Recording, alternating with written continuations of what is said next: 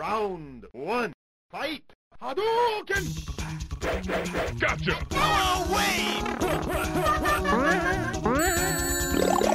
Você está ouvindo Arcade Cast. Okay! Get over here!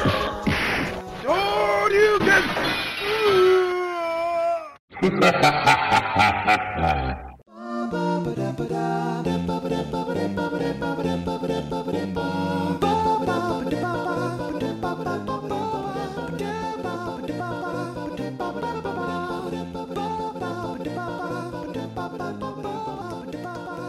Fala galera, beleza? Tá começando agora mais uma edição do ArcadeCast, o podcast oficial do site arcade.com.br, onde a gente se reúne aí mensalmente para falar sobre videogames e assuntos relacionados. Diretamente de Curitiba, eu sou o Rodrigo Scheidt, editor do site e host desta bagaça, e hoje estou aqui com uma mesa eclética composta de novos e velhos integrantes da equipe para falar sobre um tema polêmico. A gente vai falar aí sobre Nutella, falar sobre aquele creme famoso aí de avelã que a galera passa no pão? Não, claro que não. A gente vai falar sobre a geração Nutella, que são aí os gamers que ficam pedindo jogos mais fáceis, jogos menos violentos, que ficam fazendo mimimi para várias coisas aí do cenário gamer atual. Para bater esse papo comigo, vamos começar apresentando a galera das antigas, né? Nosso sempre sempre constante aqui na, na bancada, Júnior Cândido. E aí, meu querido? Fala galera, beleza? Eu tô um pouco bravo mesmo, porque é, quando falaram que era pra falar de Nutella, eu pensei que era pra comer com pão, mas aí estão falando de, de, geração, de jogo, essas coisas todas. Vamos bater papo, mas é, eu queria meu pãozinho mesmo. Bom, além do Júnior, temos ele aqui, que vai ser o mais ferrenho defensor aí dos jogos difíceis da From Software, Renan do Prado. E aí? E aí pessoal, tudo bem? Eu só quero dizer uma coisa. No supermercado, um potinho de Nutella custa mais ou menos 15 reais, mas aqui o choro é de graça. choro é livre, né? É isso aí. E fechando a mesa, temos aqui hoje um cara novo aí, um novo integrante da Arcade, que chegou aí para bater esse papo com a gente, que é o Thiago Albino. E aí? Opa, beleza, beleza? Já cansei desse mimimi todo também e eu já falo logo de começo, odeio Easy Mode. Ô louco, o cara já chega agressivo aqui.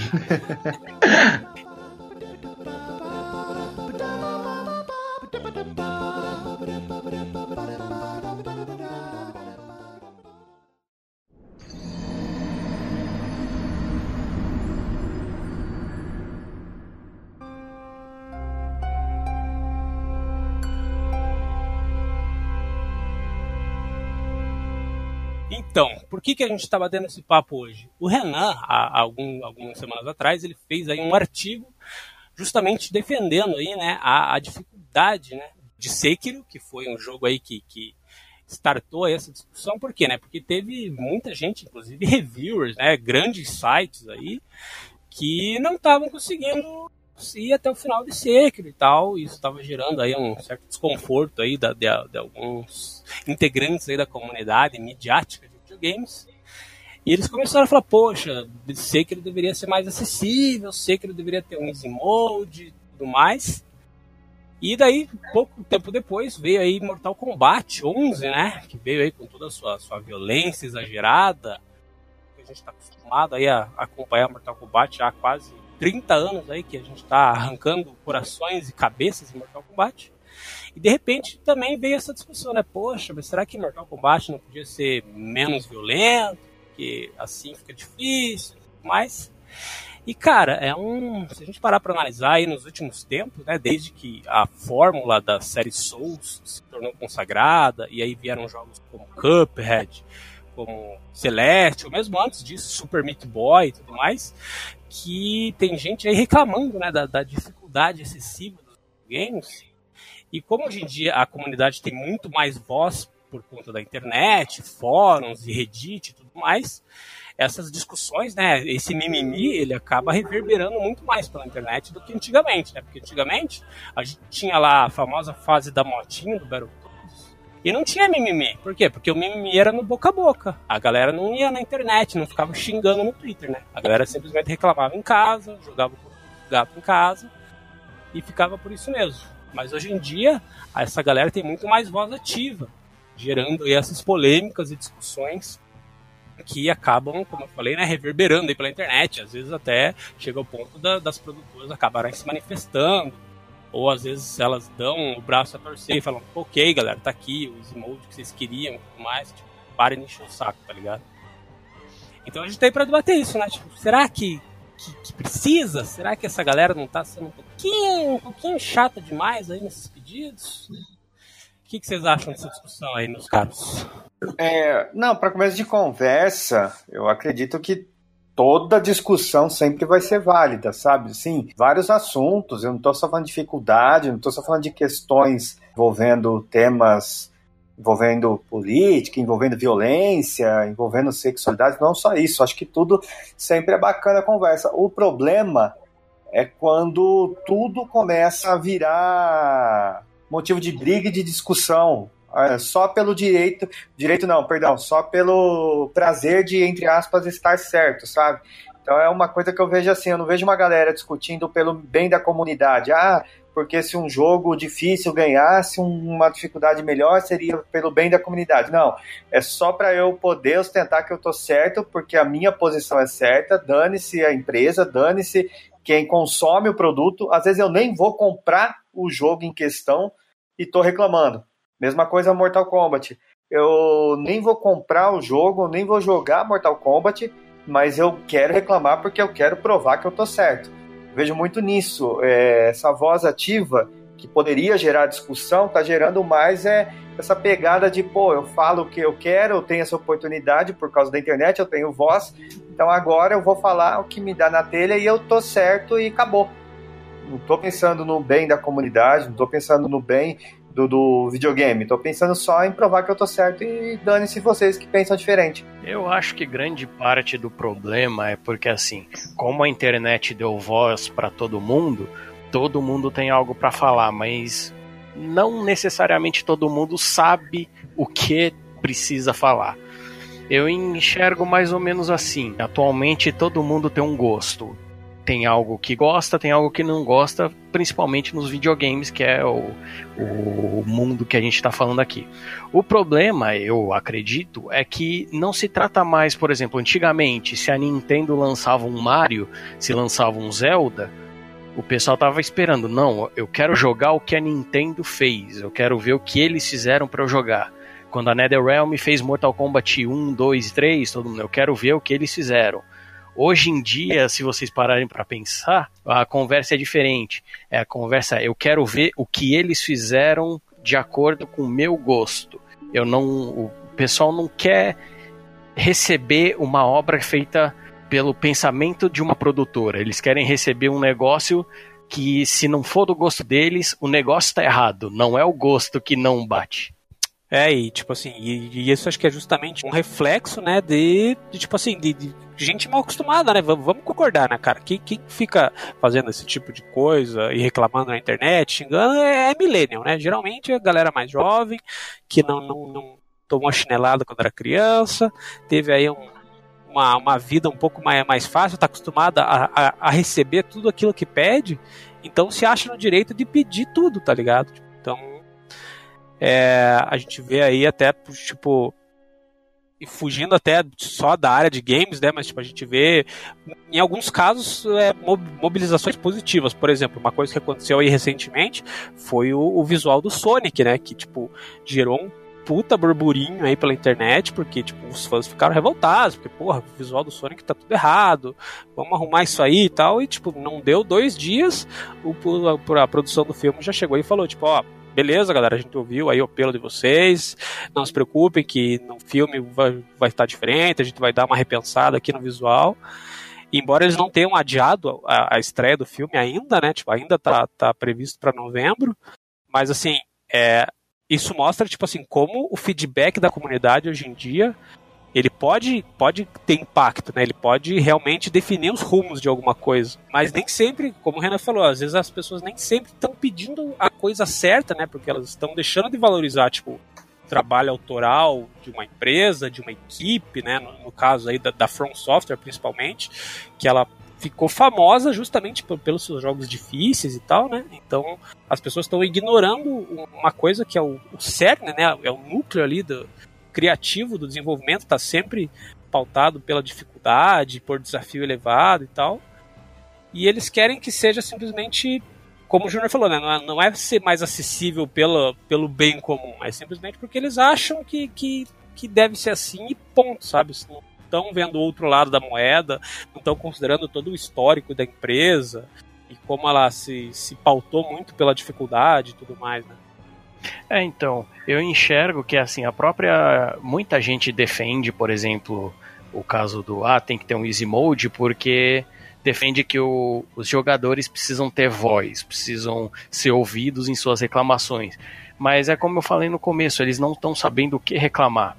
Eles não estão reclamando de algo que está tá mal feito dentro de um jogo. Eles não estão reclamando de um bug, de um glitch. Eles estão reclamando de uma ideia que foi criada para ser daquele jeito. É, seria a mesma coisa que eu fosse no cinema assistir agora o Vingadores Ultimato e saísse decepcionado porque não tem o Batman, ou porque tem super-herói demais. E eu passo a dizer na internet, não, Vingadores foi ruim porque tem super-herói demais. Se diminuíssem o super-herói e transformassem o filme num romance, aí o filme ia ser bom. Essa é a discussão que eu, que eu enxergo desse pessoal. Não, e tem uma coisa importante também, é que eu sempre gosto de trabalhar com contexto, não só em videogame, como em tudo. E assim, se a gente for pegar a história do Easy Mode nos videogames de uma maneira bem simplória, né, sem profundidade, a gente vai pensar o seguinte, que o videogame no começo não tinha Easy Mode, era aquilo e acabou. Jogos de Atari, os primeiros jogos de Nintendo, os primeiros jogos de Master System, por aí vai. Passou-lhe um tempo, é, própria, os próprios desenvolvedores perceberam, pô, tem uma galera que não está comprando o jogo porque está muito difícil, a gente não está conseguindo, né, é, vender o jogo para mais pessoas. Aí eles introduziram as dicas, o Konami Code, o que dava tipo 30 vidas no Contra, que é um jogo difícil pra caramba, mas você tinha a oportunidade de ter 30 vidas no jogo. Com o passar do tempo, esse Easy Mode foi virando basicamente isso. O Easy Mode era nada mais, nada menos do que o jogo te dar mais vidas para você começar a sua aventura. Isso na era já dos 16 bits, Mega Drive, etc e tal. Foi se passando a era do PlayStation 1, Nintendo 64, e eu acredito na época do PlayStation 2 que começou a ter essa questão de easy mode é, mais profunda. Se bem que eu vou até além, o Metal Gear Solid do Play 1, que eu acredito que foi o jogo que ajudou a entender o conceito atual. Por quê? Porque o Metal Gear Solid era um jogo de narrativa. E por ser um jogo de narrativa, é, não, é, não é lá obrigatório o jogador querer desafio. O jogador, se ele quiser desafio, ele tem lá o um nível extremo, ele pode jogar. Agora, se ele só quer acompanhar a história do jogo, a narrativa, ele joga no Easy Mode e pronto, acabou. E a partir daí, os jogos atuais seguem essa temática. Agora, por exemplo, Dark Souls. O que, que ele tem de história? Eu sei que ele tem, ele tem um conteúdo bacana, ele tem um jeito até legal de contar histórias. Mas o que, que Dark Souls tem de cinemática, de narrativa cinemática para o jogador? Zero. O que, que Sekiro tem? Muito pouco, não é a prioridade do jogo. O que tantos outros jogos que zelam pela dificuldade têm em narrativa, em levar o jogador a acompanhar. Inclusive, hoje existem já jogos que não existe o easy mode, existe o modo história a dificuldade, entre aspas, história, que é a dificuldade que a galera escolhe para acompanhar a história do jogo. Não está preocupada com dificuldade, com desafio. Ela coloca o jogo como se ela fosse um filme. Agora, eu não acredito que uma pessoa compraria Sekiro para ver a história do jogo. A pessoa compra o Sekiro porque quer o desafio. É, então, concordo plenamente com vocês no quesito desafio, no quesito história, mas eu acho que tá todo mundo assim muito mal acostumado, porque apesar da gente ainda ter hoje a escolha de easy normal, você pode ver que o normal passou a ser easy em muitos jogos. Assim, você pega, por exemplo, o Uncharted. Um dos últimos Uncharted, é, o personagem andava sozinho praticamente pelo videogame, sabe? É, todo mundo ficou muito acomodado vem um jogo que todo mundo tá falando e eu acho que a From Software também ela é meio mal interpretada. Não, não é só questão de, de dificuldade que eles pegam, sabe? A dificuldade é um ponto do jogo, mas não o principal. O principal são, são as mecânicas, são você se tornar mestre naquelas mecânicas. Tanto que quem joga Dark Souls há um bom tempo, vê depois que o jogo não fica tão difícil. Você pega o New Game mais um, mais dois, mais três, é de boa. Vai ficando difícil mesmo pro mais quatro, cinco, seis e o sete, né? Mas é um, um jogo tranquilo, assim. É que demora um tempo para você se adaptar. Eu acho que as pessoas hoje estão muito afobadas. Muito afobadas mesmo. Querem entrar já sendo mestre, ao invés de se adaptar ao jogo e dominar as mecânicas dele. E eu não sou nenhum PHD em Dark Souls, mas eu consigo jogar porque eu tive paciência para aprender. Acho que falta um pouco disso também. Paciência para as pessoas. Morre uma ou duas vezes, já vai e quebra o jogo. A gente viu vários casos de pessoas quebrando o jogo pela internet, né? No caso do Sekiro. Na verdade, isso é até um parênteses que me lembra de uma outra coisa. É, falou de afobação, né? O Thiago falou de afobação, e eu penso muito nisso também. Como que essa geração do hype, que é uma outro, um outro fator que pode ser tema de um podcast futuro tudo mais, como que a geração do hype tá deixando a gente afobado demais para jogar. A gente quer jogar e zerar. Aí as produtoras lançam jogos com 30 horas de conteúdo, com 50 horas de conteúdo. A gente quer jogar rápido porque amanhã já tá tendo hype de outro jogo que eu preciso jogar, que eu quero jogar, que vai sair. Aí daqui a pouco já sai hype de outro jogo e assim vai. Essa bola de neve. Aí eu quero zerar no desespero. No, eu quero terminar o jogo no desespero. Eu não quero desafio. Eu não quero aproveitar o jogo. Exemplo, quando a gente era criança, acho que todo mundo aqui era criança dos anos 90, é, a gente ia jogar Donkey Kong. Donkey Kong Country. O jogo é de 94. Era 99 e a gente estava alugando na locadora ainda, quem tinha Super Nintendo. Tá? A gente jogava ainda. Mesmo que a gente tivesse já o PlayStation 1, a gente ainda jogava o Donkey Kong, porque a gente queria desbravar as fases, conhecer. Um jogo que quem domina termina em uma hora e meia, duas horas. Né? Agora a gente vai jogando, vai, vai custando aprender, etc e tal. Hoje, a gente não consegue jogar um jogo, um jogo de sei do começo do ano. Por exemplo, na cabeça de muita gente, o Homem-Aranha já é um jogo velho. Não oferece é. esse desafio, não oferece é, essa vontade, esse prazer de jogar, porque já passou o hype. Não tá mais falando na internet. Agora o papo é Days Gone, a gente tem que jogar Days Gone. Amanhã é outro, e o Days Gone já é velho. E isso também acho que influencia um pouco na questão de dificuldade dos jogos, viu? É, pode ser o fenômeno de speedrun, né? Eu sinceramente, jogo até hoje o Dark Souls 1 mesmo. Jogo Dark Souls 2, apesar de muita gente difamar. Dark Souls 3 também e recentemente o Sekiro. Eu acho que esses jogos, quando você se aprofunda, você tem muita mecânica para explorar. É, eu acho um desperdício a gente pegar e fazer um speedrun disso. Igual, por exemplo, o Witcher, o The Witcher 3. Se você não aproveitar o jogo, você perde muita coisa, sabe? É, é, capaz até de você não gostar do jogo. Acho que a gente tem que ter esse olhar. É, é, o, acho que o marketing é, influencia muito o pessoal, todo mundo fica hypado, como você disse mesmo, Júnior. E. Mas eu acho que tem do olhar o jogador também, porque querendo ou não, o jogo é caro, cara. Eu considero, para pagar bem para um jogo, é um real por hora, assim, mais ou menos. É, eu penso assim. Então, se o jogo me dá umas 200 horas, assim, ele é um, um jogo que vale 200 reais. Senão eu espero promoção, eu não tenho tanto essa afobação. Tem, inclusive, jogos antigos que, que eu não jogo, espero sair na promoção e pego, né? Mas eu acho que isso vai de pessoa para pessoa. Não tem que decidir tudo no, no momento, como você disse, o Spider-Man ser um, um, jogo antigo, não, não, entra isso na minha cabeça, sabe? É muito recente. Então, o que, que o pessoal acha do Zelda Ocarina of Time? Por exemplo, o próprio Donkey Kong que você falou? É, nesse ponto a Nintendo manja, a Nintendo sabe trabalhar. É, é os, os Zeldas, o Ocarina of Time, ou Breath of the Wild, o atual, são jogos que não oferecem lá muita facilidade para o jogador e não tem easy mode. Ele tem a exploração e tudo mais. E eu acho até um ponto engraçado. Ninguém reclama da Nintendo. E para, entre aspas, é, piorar a situação, o Zelda foi lançado dois anos atrás e ainda é um dos mais vendidos do Switch. Tá no top 10 até hoje. Então é, é engraçado que no mundo da Nintendo isso não acontece. Essa reclamação, essa, essa petição. Precisamos de um Zelda mais fácil, sabe? Então, é que eu acho que, que o pessoal tá acostumado já porque a Nintendo é para nicho, né?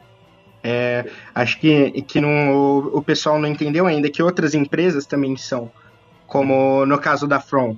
Ela nunca foi um jogo para todo mundo, os jogos que ela fez. Sempre foi para nichos. Só que como todo mundo começa a falar muito, o Dark Souls, ele, querendo ou não, ele perdeu um pouco da dificuldade dele no, no passar dos anos, assim. Você pega desde Demon Souls, assim, e você vai pro Dark Souls 3, tem seu, seus momentos de dificuldade, mas não é tão difícil, né? É, então, como eu argumentei lá no, no, na, na, no artigo que eu escrevi, que se você aí que está ouvindo a gente não leu, faça o favor de ler, porque está muito bem escrito, está muito, tá muito bonito. Se a gente for parar para pensar, tudo é um nicho diferente. Jogos esportivos são um nicho, corrida é um nicho, RPG de turno é um nicho e, é, e por, por aí vai. Nicho não necessariamente exclui é, os jogadores, que é, esse foi um argumento que eu vi sendo muito levantado quando passaram a falar, não, Sekiro é nicho, se mudar, estraga. Só que o negócio é o seguinte, hum, como eu também falei no meu artigo, uma, uma produtora não precisa necessariamente seguir a vontade do jogador é, à risca. Se fosse assim, Gran Turismo, uh, Assetto Corsa, é, simuladores em geral, eles teriam que adicionar um modo arcade, porque simuladores são difíceis, né? É, aí entra a fórmula mágica da Codemasters, no caso de corrida, que eu acho que tem muito a somar no videogame como um todo. A Codemasters, ela dá ao jogador a possibilidade de montar o jogo do jeito que ele quiser. Então, eu acho interessante a questão da adaptação no jogo, né? Vale tanto para corrida quanto num Sekiro da vida. Tem um outro jogo que a gente fala pouco dele, mas eu particularmente gosto muito. Não sou um jogador de, de Souls nem nada, mas gosto bastante de The Surge. Até hoje brinco um pouco no jogo. Mas voltando às corridas, eu acho bacana que ela ele te deixa adaptar. Se você quiser começar simulando, bem-vindo. Se você achar que ainda precisa de rodinho na bicicleta, o jogo ajuda um pouquinho. Só que o gostoso de um jogo de corrida é você ir tirando as rodinhas da bicicleta. Talvez num jogo como o Sekiro isso não vai acontecer em questão de escolhas, de dinâmica, de escolha, de, de, adaptação de jogo. Mas as próprias mecânicas do jogo, baseado no The Search, por exemplo, ajudam muito a você entender como funciona o jogo, porque é um jogo interessante de jogar assim. Apesar de eu não ser um fã desse tipo de, de, de título, eu acho que é bem interessante você passar meses, anos aprendendo as novidades, sempre tem uma coisinha nova, sempre tem uma, um jeito novo que você conhece. O próprio speedrun profissional, vamos dizer assim, também explora muito isso, é muito bacana ver uma galera que, por exemplo, termina Sekiro em 15 minutos, 20 minutos, mas aí não na pressa, mas naquela vontade de querer achar as brechas que o jogo tem. Então, maneiras de se jogar são muitas, até evoluíram. Basta que os jogadores, às vezes, abram um pouco mão da, da seja feita a minha vontade e entrem um pouco na vamos, vamos aprender e vamos ver o que, que esse jogo tem para oferecer. É, então, só que aproveitando quando você mencionou a Codemasters, um problema é que assim, se um fez, todo mundo tem que fazer se não tá errado. Então, com a Codemasters, por exemplo, se um fez, todo mundo é obrigado a fazer se não está errado. E isso é uma, um pensamento que eu vejo como errado, porque, por exemplo, o que mais a gente tem nos videogames é opção. Se, a, se Gran Turismo não me oferece poder jogar do jeito que eu quiser, eu tenho a Codemasters, eu posso ir com a Codemasters. A Codemasters se adequa melhor ao meu gosto. Mas o, o, o, a narrativa que esse pessoal tem usado contra a dificuldade de Sekiro e também contra a violência de Mortal Kombat é que para mim tá errado. Então o jogo tem que mudar. Não se trata de eu é, ter que procurar algo que se adeque melhor ao meu gosto. Todo mundo tem que se adequar ao meu gosto. E isso eu pessoalmente vejo como muito errado. É muito, sei lá, coisa de gente mimada, parece, de criança mimada. É, você estava falando, sabe o que eu lembrei? Assim, é, não tem muito a ver com videogame, mas acho que ajuda a ilustrar. A gente vem de uma época que não tem tanta segmentação. A gente tinha os nossos gostos, as nossas preferências na música, no videogame, no futebol, etc e tal. Só que, por exemplo, eu sempre fui uma pessoa que gostei de conhecer o diferente, tá? Então, eu sempre gostei de rock, essas coisas, mas quando eu era adolescente, o que, que eu tinha para consumir o... as músicas que eu gostava? Eu tinha MTV.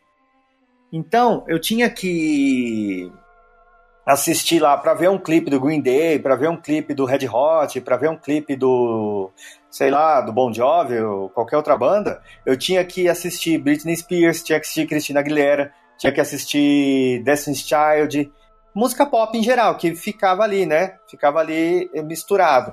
E aí, querendo ou não, a gente acabava lembrando, é, conhecendo um pouco dessa música. Não é uma coisa que eu consuma hoje.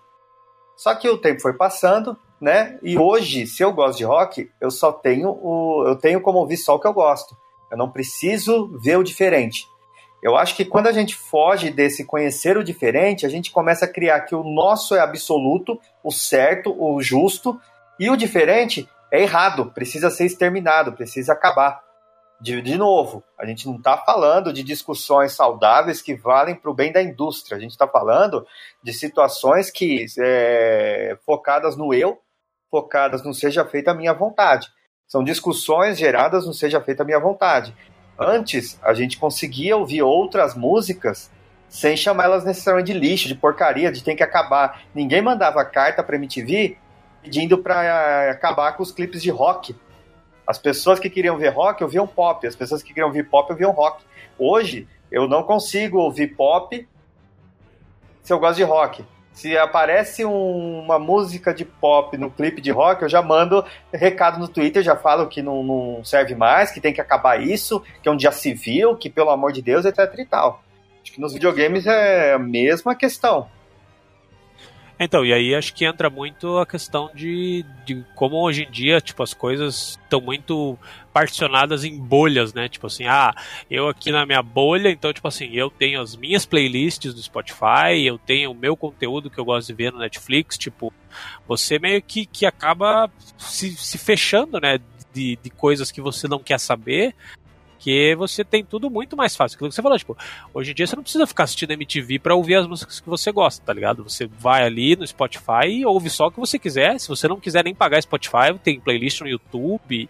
Tem N maneiras de você, tipo, se ficar só dentro do, do segmento que te agrada, né? Tipo, então acho que até isso, né, deixa as pessoas mal acostumadas, porque tipo, elas não estão mais convivendo com as diferenças, né? Elas estão simplesmente consumindo aquilo que importa para elas, aquilo que elas gostam sem dar chance, sem, sem parar para ouvir, para conhecer alguma coisa diferente. Que é esse argumento, né, do, do que o Júnior falou aí, que antigamente, pô, para assistir, ficava assistindo Disque MTV lá e tinha clipe de tudo que é jeito e tudo mais.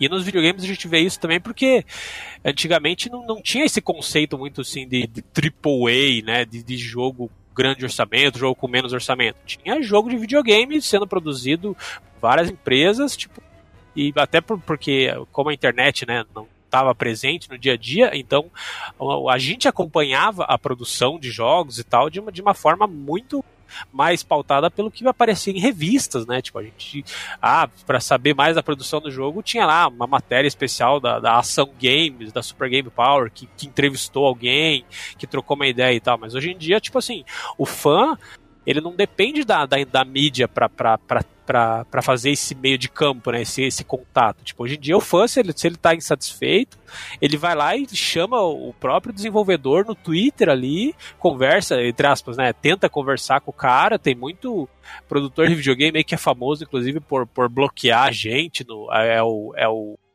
é o Kaz Harai, né? Tem um cara que é bem famoso. É o Hideki Kamiya. É, tem um cara que é bem famoso por bloquear e xingar a galera e tal, porque justamente, né, tipo, a partir do momento que você tem acesso muito fácil ao, ao desenvolvedor, né, a mente criativa por trás ali de um jogo, você se acha no direito de, de questionar tudo, né, tipo, só que assim, mano, você não tem esse direito, tá ligado? Tipo assim, se você quer o jogo do jeito que, que você quer, então você vai lá, estuda desenvolvimento de jogos e faz o seu jogo.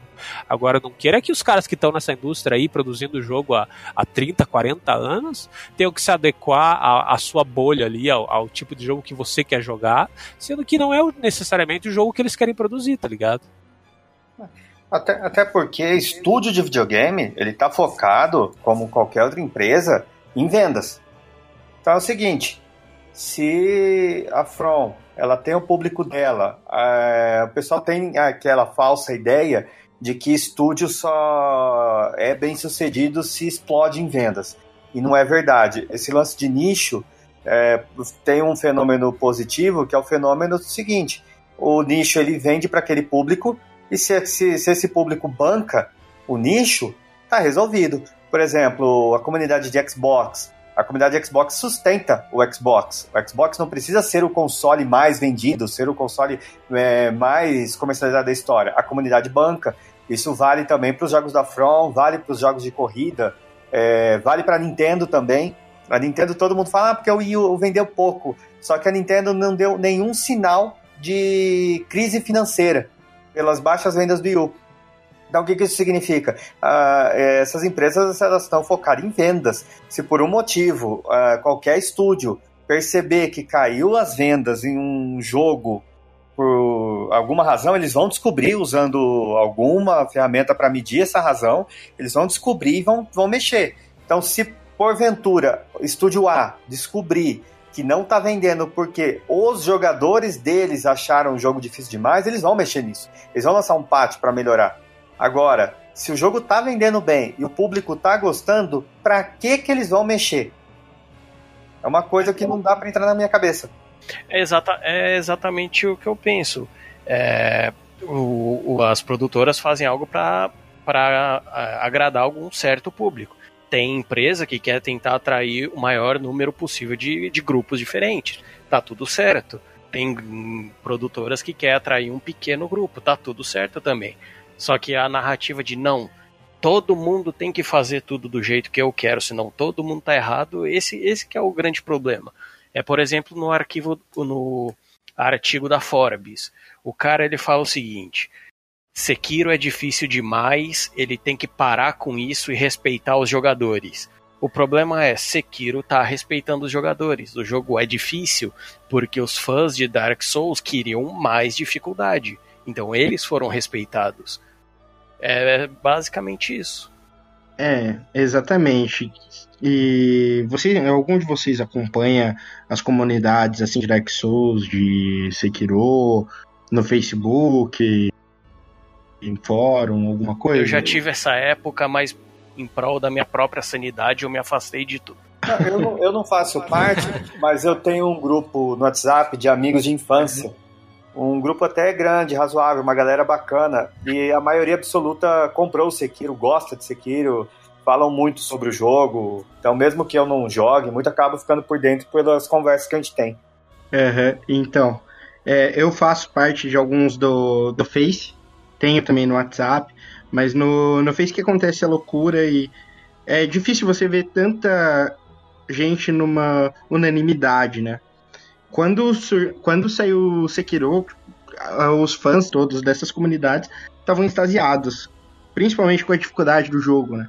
Porque acho que muita gente estava esperando um jogo mais parecido com Dark Souls, com Bloodborne, né? Com a, com a linha Soulsborne. E vem um negócio diferente, né? Mais assim, pro lado do Tenchu e com uma dificuldade que a gente não estava acostumado. Afinal, esse monte de parry, postura, sem estamina deu um choque em todo mundo e a galera adorou. Tava todo mundo curtindo muito, fazendo muita piada. E aí que você via que, tipo, a From ela tinha acertado perfeitamente os fãs dela, sabe? E quando começou a rolar esse negócio do Easy Mode, começou a rolar uma revolta também nas comunidades. Então, cara, a, a galera que reclama não é fã da From Software. Essa que é a questão. Eles vêm em streamings fazendo, querem jogar o jogo, só que não tem paciência. Não tem paciência para aprender, não tem paciência para entrar no estilo de jogo. É, e uma coisa, só um parênteses, uma coisa importante.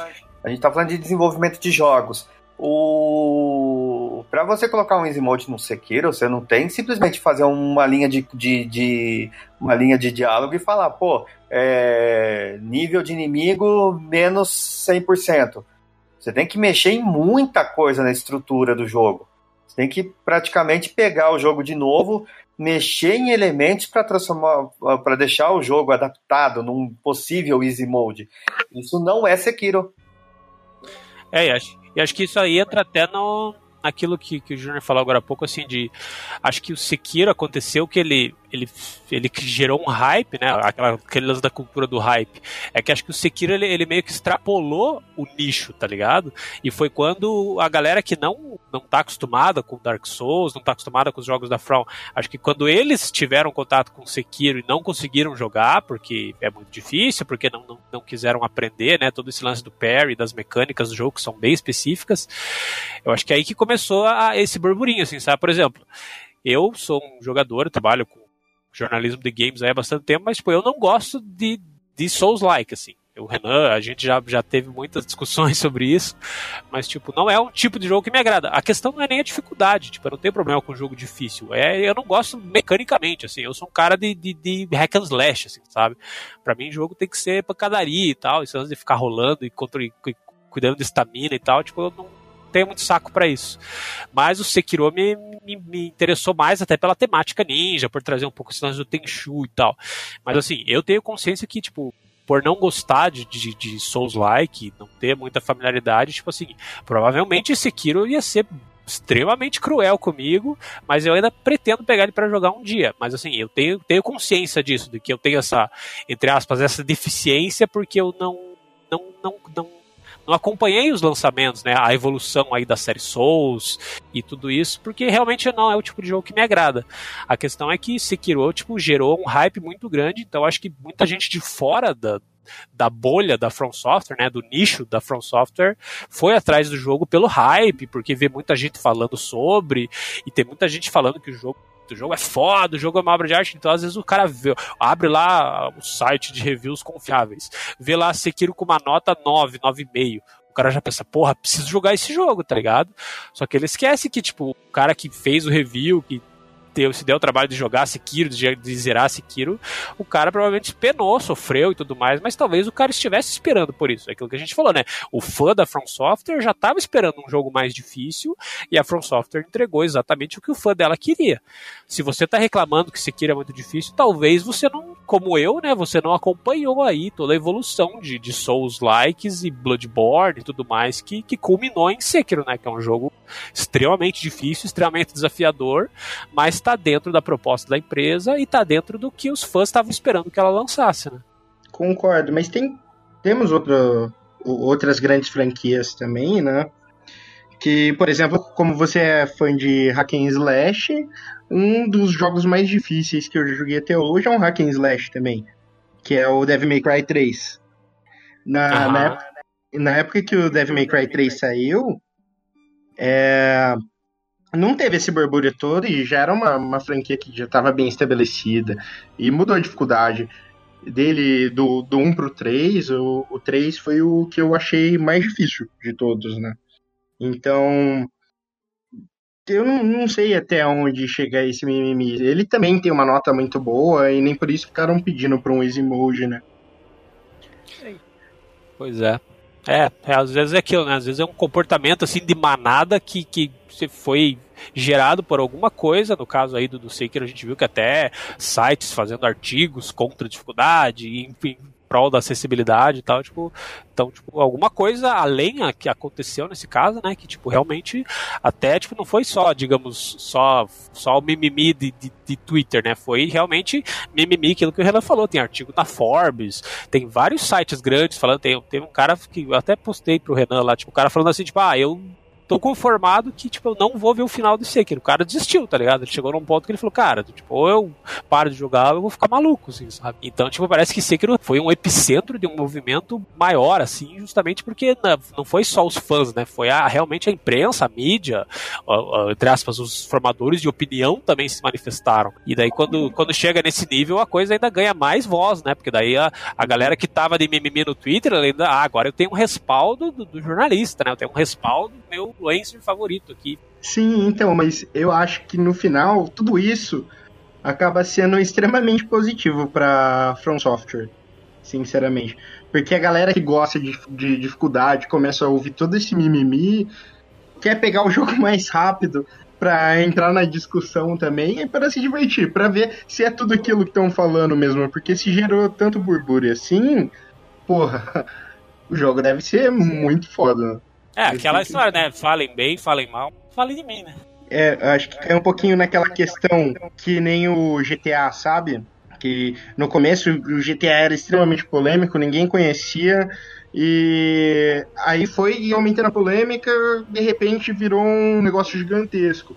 Hoje a gente tem aí o GTA V aí, todo mundo, quase um título obrigatório, né? Para qualquer console, PC, todo mundo sempre falando, é um jogo que vive e começou por causa da polêmica, né? E só que não era uma polêmica de dificuldade, né? E sim de tema. Então eu acho que isso pode alavancar muita venda para From Software, trazer muito mais gente para o nicho, porque é uma dificuldade insana mesmo. Eu mesmo tô sofrendo ainda, não zerei, mas vamos lá, fé no pai que o final sai. fala da From, fala da From, mas sabe quem removeu os modos de dificuldade nos jogos faz um tempão e ninguém fala? Ubisoft. De Faz fato. tempo que você não joga um jogo da Ubisoft e tá lá, easy. É, o próprio jogo se adapta. É, oferece ao jogador a maneira de crescer. Lógico, as dinâmicas são diferentes, mas, por exemplo, The Division. The Division, se você for com a cara e coragem no primeiro. Assim que você começa o jogo, e você quiser já ir no mapa, na parte mais difícil do mapa, você vai. Um tiro morre, mas você vai. Então, o desafio tá aí. É, eu acredito que o Sekiro foi muito específico porque caiu em cima dele um hype, é, eu acho que exagerado, também porque é o seguinte, é, se não me falha a memória, quem que publicou o Souls foi a Bandai Namco, não foi? Isso. Isso Quem mesmo. publicou os Ninja Gaiden na época, quem publicou os Ninja Gaiden? Na época de Xbox, Xbox 360? Eu não vou lembrar, mas não foram lá grandes coisas. Quem publicou o Sekiro? Foi a, Activision. Pronto. Então acho que isso ajuda um pouco. Um estúdio, quer dizer, estúdio não, uma companhia cheia da grana, obviamente fez com que o nome chegasse a outros patamares, a outras pessoas, e acabou gerando essa discussão mesmo, porque o Souls ficava ali, a Bandai sabia do público dela e ficava ali. A Activision, ela tá preocupada em vendas astronômicas de tudo, ela tá acostumada com Call of Duty, né? tá acostumada com as franquias dela. Imagino que na hora eles nem pensaram nesse fator e foram soltando na boca do povo. Também acredito que por causa de marketing muita galera se sentiu enganada, apesar de não justificar as críticas. É, então, eu acompanhei bastante os dois lados da conversa, quem pede o modo fácil e quem é contra o modo fácil, para eu conseguir entender essa situação. Um negócio que eu percebi é o seguinte: muita gente não gosta de Dark Souls por causa dos jogadores, porque é uma piada que existe desde, desde que Dark Demon Souls saiu, que se você é que é o Git Good.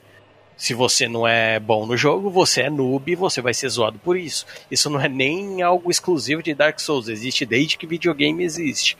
Porém, muita gente tinha não gostava da série por causa dos jogadores. Aí, de repente, a mídia aparece falando: não, tá errado, tem que ter easy mode. Aí o pessoal já vem, né? vem, vem tranquilo, não vem afobado, não, vem tranquilo. O povo foi pra briga pra e contra a própria proposta de ser jogo difícil, porque ah, quem gosta desses jogos é, desrespeita os outros, falando que quem não, não consegue é noob, X, Y, Z.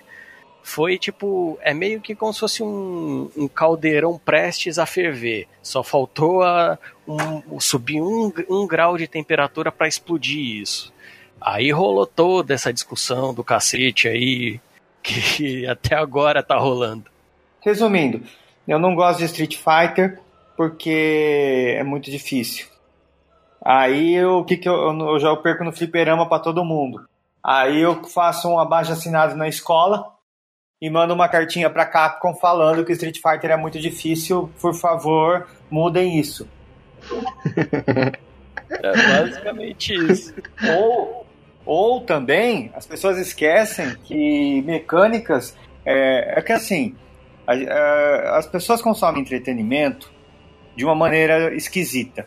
Infelizmente ou felizmente, não sei, eu, eu só consigo enxergar entretenimento como um bando de homem de terno e gravata numa porcaria de uma mesa decidindo coisas. Então, por exemplo, eu vou ver Vingadores, eu não consigo mais ver com a magia do cinema, com os efeitos. Não, eu fico imaginando assim: ah, aconteceu tal coisa porque a mesa diretora falou que ia acontecer porque vende boneco. Sabe? Umas coisas assim. O Rei Leão do Super Nintendo, por exemplo, aqui, sabe aquela fase desgraçada do, do- do- da música?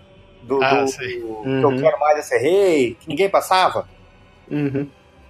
Aquela fase é acho que a segunda, a terceira. E não é tá longe do fim do jogo. Ela era segunda, terceira. E ela é a mais difícil. As outras, você passou aquela, você terminava o jogo. Sabe por que essa desgraça era difícil desse jeito? Pra manter aluguel. Porque eu não eu ficava, eu alugava a fita, não, não, não terminava essa porcaria. Na semana que vem tava lá eu de novo, alugando. Tava lá eu de novo, alugando. Até eu terminar essa, essa bagaça. Então, muitas mecânicas nos jogos não são feitas por questões artísticas, por questões é, éticas, por questões filosóficas e seja lá o que. É feita por dinheiro. Caralho, sua, sua vida é muito triste, Júnior. Se você enxerga as coisas desse jeito, sua vida é muito triste. Não, eu falo assim, eu falo de um tom de brincadeira. Mas é, quando a gente trabalha com marketing e vai, né, vai vendo as coisas com essa ótica, lógico que eu não vou ver Vingadores pensando nos caras, né? Mas, pô, é, muitas coisas são feitas baseadas em decisões de engravatados, não na questão filosófica, artística. Não, sem dúvida, sem dúvida. Inclusive, é um dos motivos pelos quais o Tony Stark teve 50 armaduras aí no, no decorrer dos filmes, é pra vender 50 tipos de bonequinho, né? Tipo, É, de fato, apre- aprenderam com Cavaleiros do Zodíaco, né?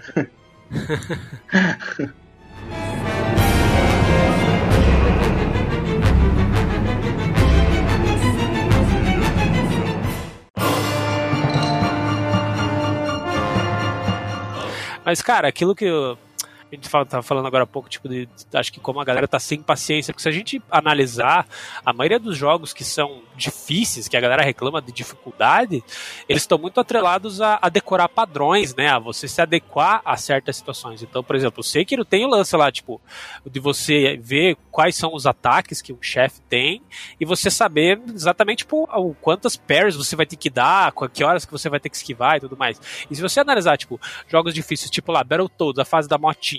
Eu tinha que decorar a fase da motinha, tá ligado? Antigamente não tinha essa de procedural, nem de roguelike. Então, tipo assim, se você decorasse a fase da motinha, tanto que a gente tem lá uma matéria no site do cara que, que passa da fase da motinha de olho fechado. Por quê? Porque é uma questão de decoreba. Quando você pega aí Cuphead, que é outro jogo mais ou menos recente aí, que também é, é pautado pela dificuldade. É tudo questão de padrões, cara. Você precisa, tipo, em Cuphead, provavelmente em em Sekiro também, você precisa morrer algumas vezes, porque cada, cada vez que você avança um pouquinho, você tá aprendendo um pouquinho mais do comportamento daquele chefe. Então você, opa, quer dizer que depois desse ataque aqui ele costuma fazer isso. Ah, então quer dizer que esse ataque dele aqui vai até, vai, vai a tela toda. Ah, então esse ataque aqui solta quatro mísseis teleguiados. Tipo, você precisa decorar os padrões de um, de um chefe, de um, de um desafio, né, para você saber como lidar com eles. E é justamente essa, essa cultura imediatista, né, que a galera precisa terminar o jogo do momento rápido, porque se, se, eu, se, eu, se eu vou terminar Sekiro daqui a três meses, ninguém mais tá falando do jogo. Então, tipo, eu não tenho tempo de, de ficar decorando padrões, tá ligado? E, cara, quase todos os jogos que, que são famosos pela dificuldade, se vocês analisarem, tipo, são jogos pautados pela repetição, pela tentativa e erro, por você realmente estudar o comportamento de um inimigo, o posicionamento de, sei lá, de, de caso de jogo de plataforma, que também pode ser difícil, né? Às vezes é, é o posicionamento do- de, de um espinho, de um abismo, é esse tipo de coisa, tá ligado? E, cara, se o jogo às vezes é, é muito, muito pautado por repetição, isso pode gerar o quê? Pode gerar frustração, e a frustração leva a galera a ficar reclamando, tá ligado? Quer ver? Um exemplo assim, é um sobrinho meu, tá com 13 anos.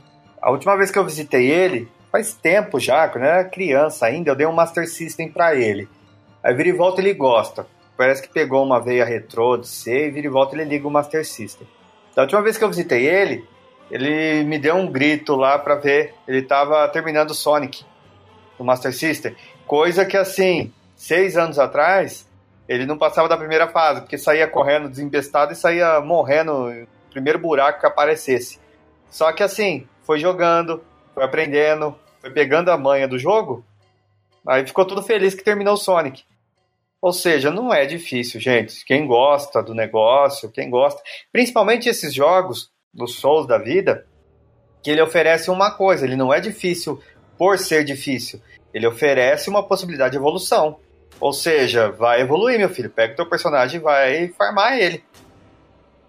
É, exatamente, tá ligado? E, e aí que, que tá, parece que a galera tipo, não, não quer ter esse trabalho. E é uma das coisas que, inclusive, a Ubisoft, que você comentou agora há pouco, uma coisa que a Ubisoft faz hoje em dia, que, tipo, é particularmente eu acho escroto, mas, tipo assim, você tem lá um acelerador de, de, de, de experiência para tipo, você upar teu personagem mais rápido, sabe? Tipo, parece que às vezes eles querem justamente te fazer jogar menos para você aproveitar mais o jogo, sabe? Tipo, é, sei lá, eu acho meio estranho isso, assim, tipo.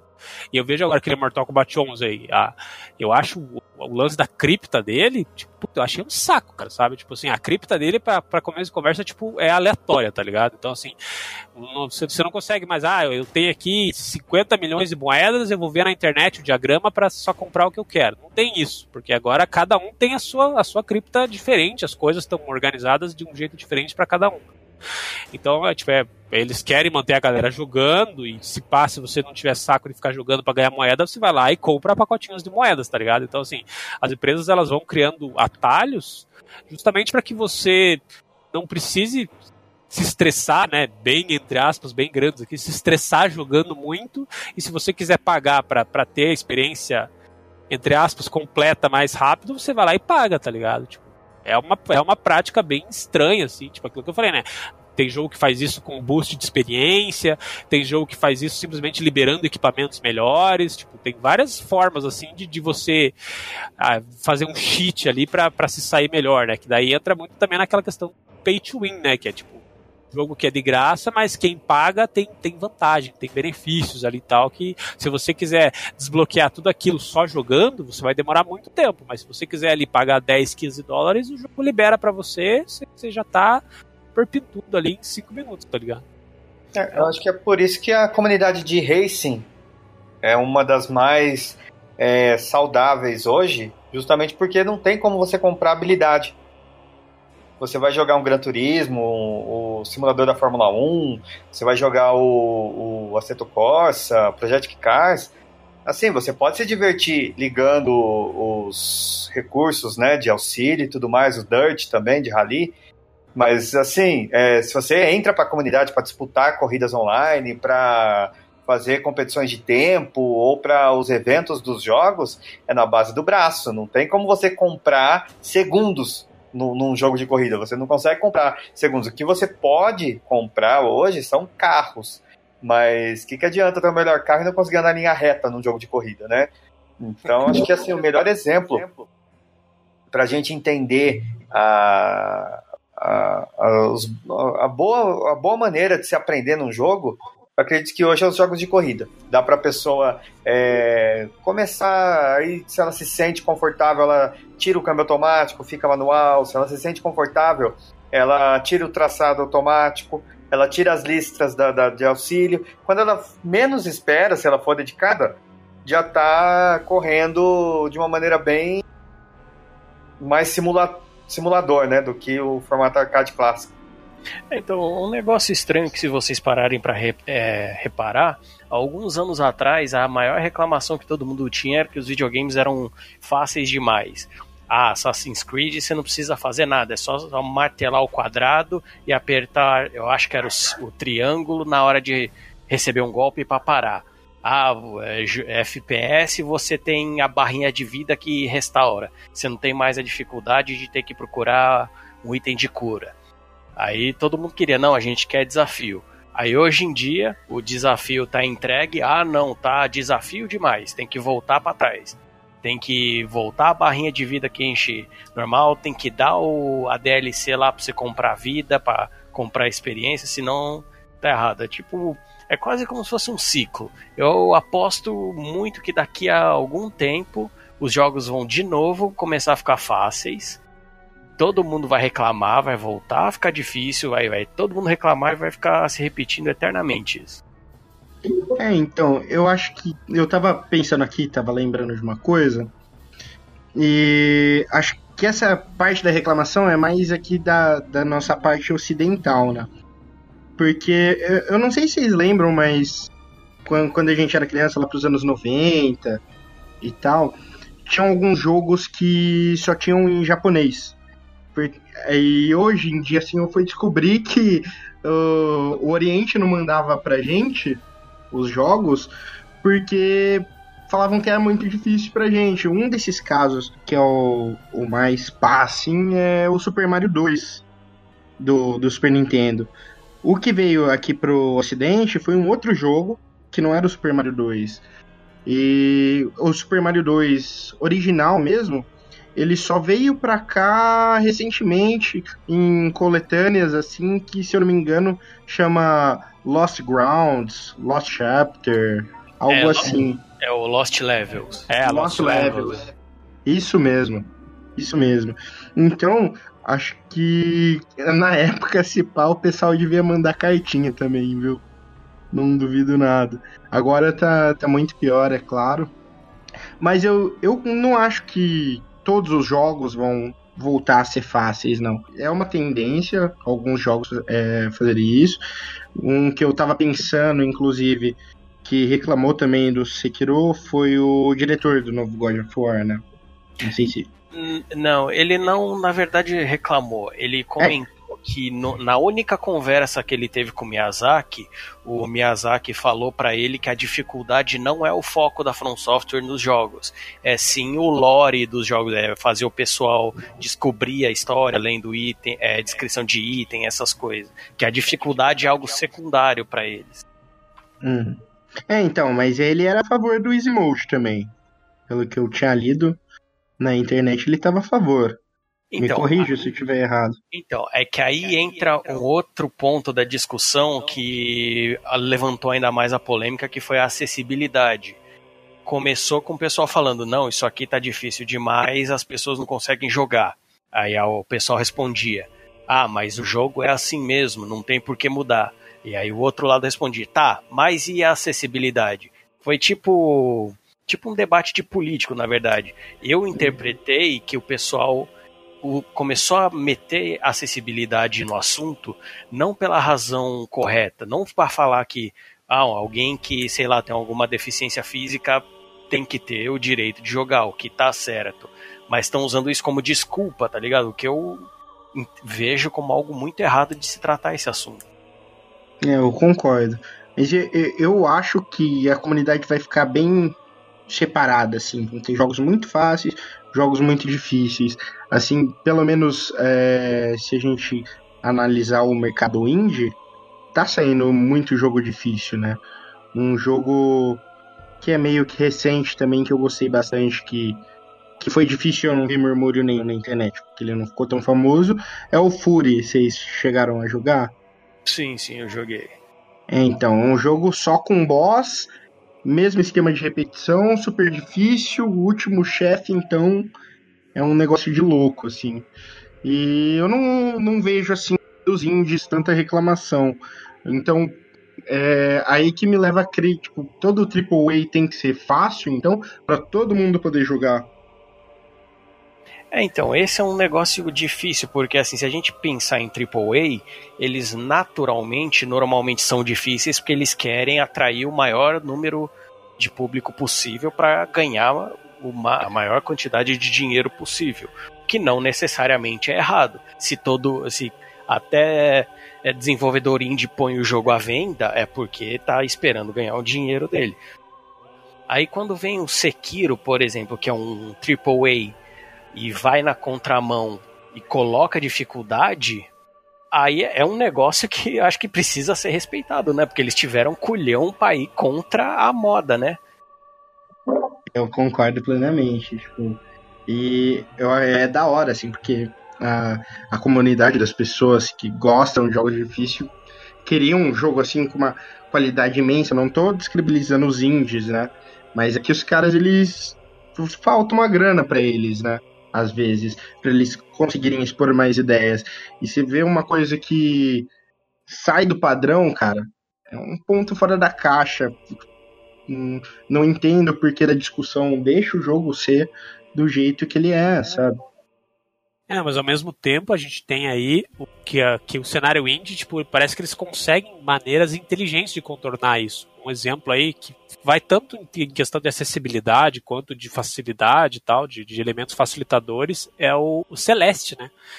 jogo aí que, que tem até o pessoal brasileiro envolvido na produção, concorreu até jogo do ano, Celeste, se não me engano, né? Tipo, e ganhou, na, ele ganhou melhor indie. Isso, é, é aquilo, né? Tipo, eu não vejo um jogo como Celeste ganhando, tipo, GOT de, de um ano, mas assim, o fato dele estar tá sendo reconhecido, dele, tá, dele ter sido nomeado pra estar tá ali do lado de God of War, Red Dead Redemption 2, tipo, pô, já é um puta avanço, né? E assim, ele é um jogo muito legal que ele faz, porque tipo, você pode.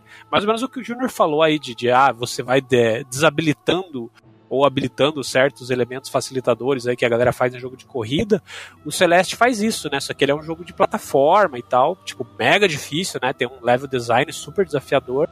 Só que você pode, por exemplo, você pode habilitar dash infinito, né? Que uma das coisas que, que a personagem tem lá, um dos poderzinhos dela é o dash para você cobrir maiores distâncias e tal. E você pode dar um dash jogando no modo normal.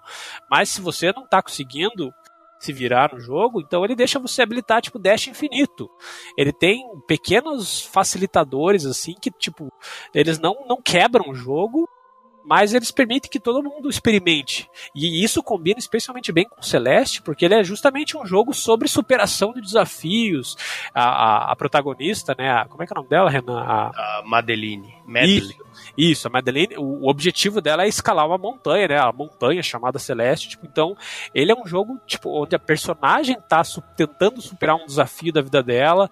Os personagens que você encontra, é, todos os diálogos, é tudo, é tudo uma questão assim muito de, de, de vencer desafios, né? De superar obstáculos e tal. Então, tipo, um jogo como Celeste, né? Com essa temática, eles terem pensado numa maneira tão legal de de permitir que todo mundo viva essa experiência, todo mundo supere. Então, tipo assim, independente se você vai, vai jogar todos os facilitadores ativados ou não, tipo, no final da jornada você vai absorver essa mensagem, sabe? Tipo assim, eu consegui, eu, eu, eu fui até o final, né? Eu escalei essa montanha, tipo. Então é muito legal como um jogo com essa temática conseguiu fazer isso funcionar, saca? E eu acho que isso funcionaria em outros casos, né? Que, mas aí é aquilo que a gente fala, tipo, aí entra muito mais na questão de acessibilidade, que é você pensar nos jogadores que às vezes tem alguma, algum problema motor, alguma, alguma questão aí que, que não é simplesmente mimimi, que a pessoa realmente precisa ter uma forma diferenciada para experimentar um jogo ou ela não vai experimentar, né? Então, assim, tudo que é tudo que é inclusivo é válido, mas é, é aquilo que a gente falou, é transformar a acessibilidade perdão do, do, do trocadilho foi, mas transformar a acessibilidade numa muleta só porque a dificuldade, porque o cara não consegue zerar, porque o cara não tem paciência, porque isso, aquilo, tipo, tá muito errado, mas tem jogos aí como Celeste que mostram que dá para fazer isso funcionar de, de maneira certa. É, pois é. Eu, pessoalmente, não teria problema nenhum se a From Software quisesse adicionar um Easy Mode no, em Dark Souls, Sekiro e tal. A única coisa que eu pessoalmente quero é que seja pelo motivo certo, que seja para que quem tem quem em condições normais não consiga jogar possa, não que o carinha que não consegue passar do primeiro chefão possa passar sem ter dificuldade. Isso eu sou completamente contra, porque vai contra a própria ideia do jogo, né? É, a ideia é aquilo que a gente falou, né? Tipo, acho que antes de, de começar a gravação, que tipo assim, você remover a dificuldade da, da, série Souls, ou você remover a violência de Mortal Kombat, você tá tirando, tipo, uma coisa que, que é muito, muito, é, muito característica dessas franquias, né? Tipo, então, assim, você tá tá basicamente transformando o jogo em outra coisa. E assim, se você quer jogar Mortal Kombat, mas você não quer a violência, você não quer os ossos quebrando e o sangue espirrando, sabe o que você faz? Você joga Injustice. É praticamente a mesma coisa se você não vai ter fatalities, você não vai ter toda essa sanguinolência aí que incomoda algumas pessoas, saca? Então, tipo não, assim, e... existem maneiras de contornar as coisas, saca? Não, e falando em Mortal Kombat, até a gente pode pegar o exemplo da, da dessa era moderna da, da, da série para ver o que, que vendas é, comentários, não estou falando de reclamações ao vento, né? Mas como que as empresas ouvem as comunidades e mexem. O Mortal Kombat 9, que foi a volta dos que não foram, né? Uh, o famoso retorno e tal, foi feito pela NetherRealm sozinha. Um exemplo que tinha no jogo é que as lutadoras eram quase todas peladas, né? Bem ao padrão do que eles sempre fizeram na série. Uhum. Assim que o jogo saiu, vendeu, fez sucesso, a Warner foi lá e comprou a NetherRealm. Tanto é que tá usando para fazer o Injustice. O Mortal 10, se vocês prepararem para observar, a primeira coisa que eu acho que eles é, mudaram no jogo foi o tamanho das roupas das personagens. Aumentou e muito. No Mortal 11, aumentou mais ainda gerou uma certa reclamação também, que para mim também é mimimi, o pessoal reclamando que ai, as roupas das lutadoras estão muito compridas, deveria ser mais curto. Peraí, eu comprei o jogo para quebrar osso, não para ver é, polígono de mulher, né? É, eu comprei para arrancar a cabeça fora.